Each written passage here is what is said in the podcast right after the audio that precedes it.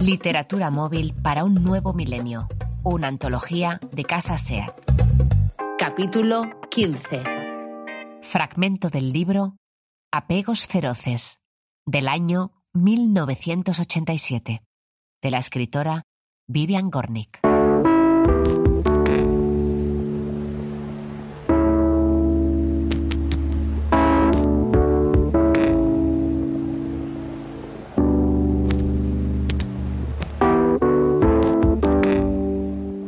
Kerner y yo montábamos en bici por el parque del Bronx un día de finales de mayo después del colegio.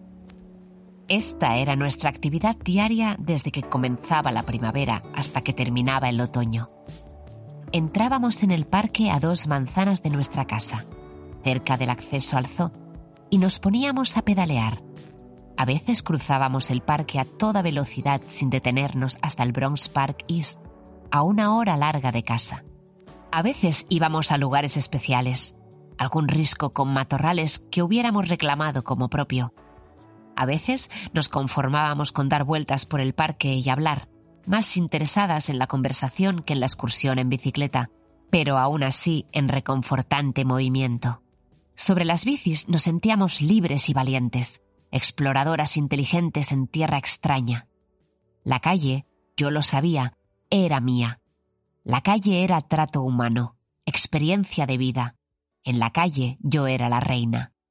Pero, ¿y en el parque? Los cuadros de Henry Rousseau me recuerdan a cómo me sentía en el parque. Podía vislumbrar lo salvaje y lo primitivo en un rincón ajardinado del mundo rehecho cuidadosamente para emular el enredo original, y ahí iba yo, de frente, la niña judía en bicicleta incapaz de imaginarse de otra manera que hablando. Aún así, nos pasábamos aquellas tardes de primavera pedaleando. El viento y el revuelo que levantábamos eran reflejo de lo que crecía en nuestro interior. La luz y la velocidad irradiaban.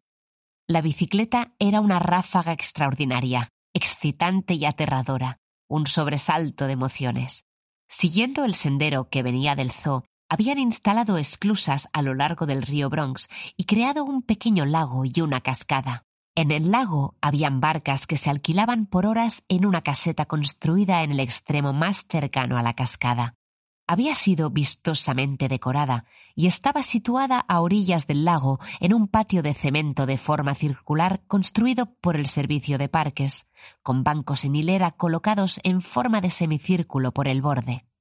Los bancos se pintaban de verde brillante cada primavera.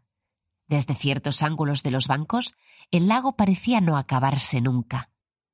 Había ido al lago mil veces, conocía cada curva de su trazado, sabía exactamente por dónde discurrían sus confines y aún así, cada vez que me sentaba en los bancos, soñaba con el agua e imaginaba que al otro lado de la curva, fuera de mi vista, el lago se extendía hacia un misterioso canal y se internaba por un lugar en el que no había estado jamás.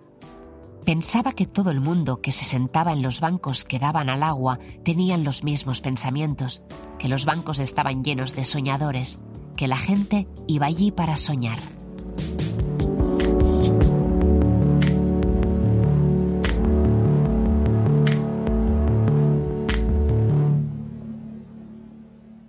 Si quieres saber más acerca de esta antología, visítanos en www.casa.seat.